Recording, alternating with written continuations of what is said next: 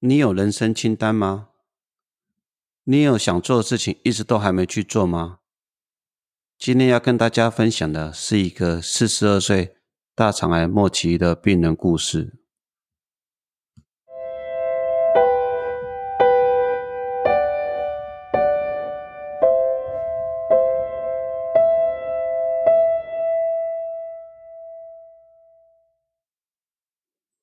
你好，欢迎收听癌症医师的门诊 Podcast。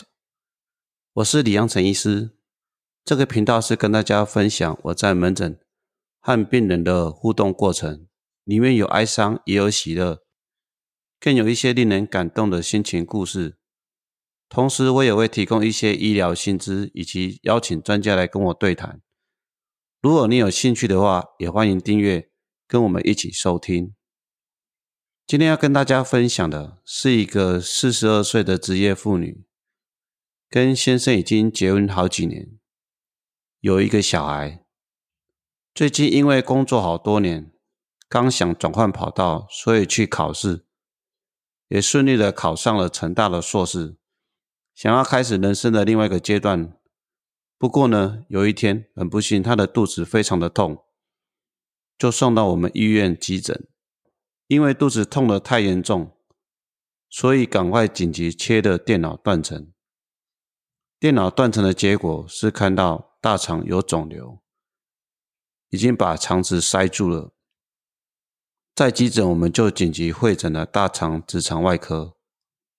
外科跟家属跟病人解释后，就建议他赶快去手术。手术的结果是一个大肠癌第四期。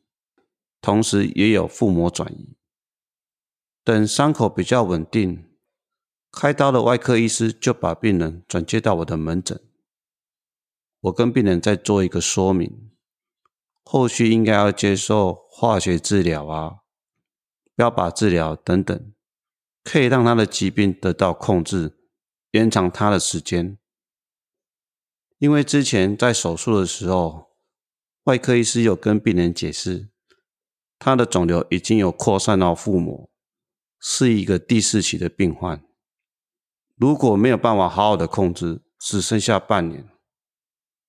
病人听了之后就很犹豫，想了想说：“如果只剩下半年，他还要花时间在做标靶治疗啊。”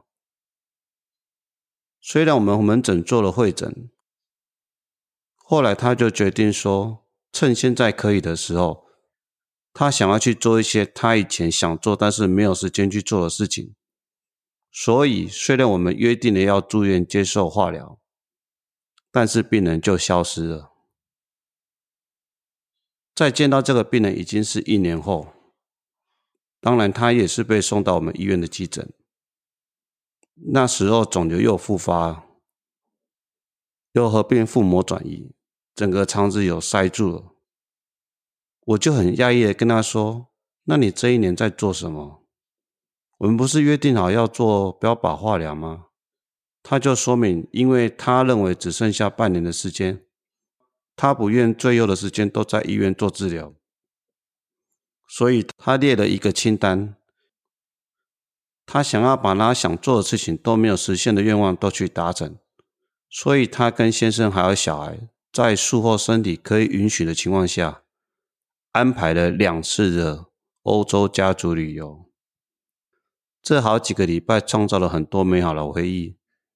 同时呢，他也约定一些时间跟他的好朋友做一些聚会，也有一起去旅行。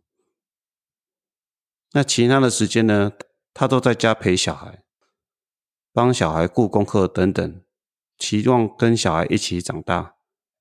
他也很幸运，本来预估只有半年，结果呢，疾病撑了一年多，开始有症状。当然，这个过程中，先生是非常的尊重他，也没有勉强他一定要做化学治疗，一切都依照病人本身的意愿为主。那后来因为复发，而且开始有疼痛的情况，他也接受了一个标靶化学治疗。但是因为疾病太严重了，后来他就接受安宁疗护。在复发后的三个月左右就走掉了。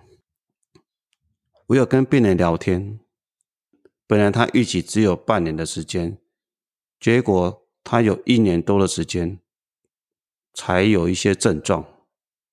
他有把他想做的事情全部把它一一 list 的完成，而且他也做了一些纪念卡片，希望给他的女儿未来能够看到。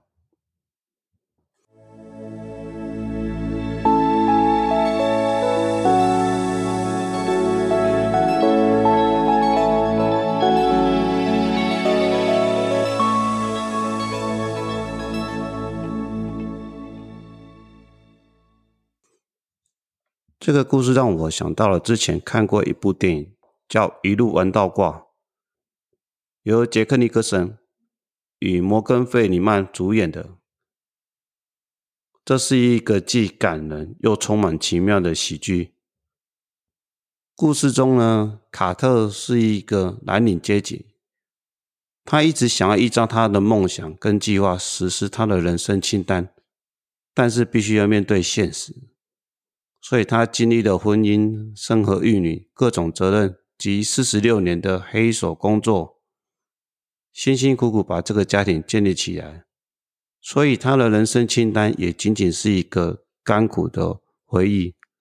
所以他没有时间，也没有金钱去完成他个人的一个人生清单。另外一方面呢，亿万富翁爱德华·科尔则完全忽略他的人生清单。从年轻到老都在忙着赚钱，并建立自己的王国，根本没有机会空档去思考自己的人生。很凑巧的人，他们两个都生病了，而且都是癌症末期，所以两个都住在同一个病房。开始，他们有很多时间去思考接下来的人生，以及他们到底拥有什么。这两个人的背景截然不同。但是呢，他们有一个共同点：第一是他们不了解自己，也不确定自己的人生选择是否正确；第二点，他们都希望好好利用人生最后的时光，完成一直想做却没有办法做的事情。那故事中呢，他们总共列举了十几项人生清单，一一完成之后，此刻他的人生清单不再只是空想，而是实际的计划。过程中非常有趣，从印度泰姬玛哈里到东非坦桑尼亚大草原，从高级餐厅到最低级的刺青店，梧桐跑车到螺旋桨飞机，他们带着满满的人生清单及满腔热血，追逐自己的梦想。我想到最后这一生也值得了吧？有时人生真的需要一个期限。让我们产生动力，扭转自己的人生。这个故事不是说不要接受治疗，也不是说不要及时行乐，是在当下呢，随时要思考，其实什么才是最重要的，要努力把握去争取自己要的。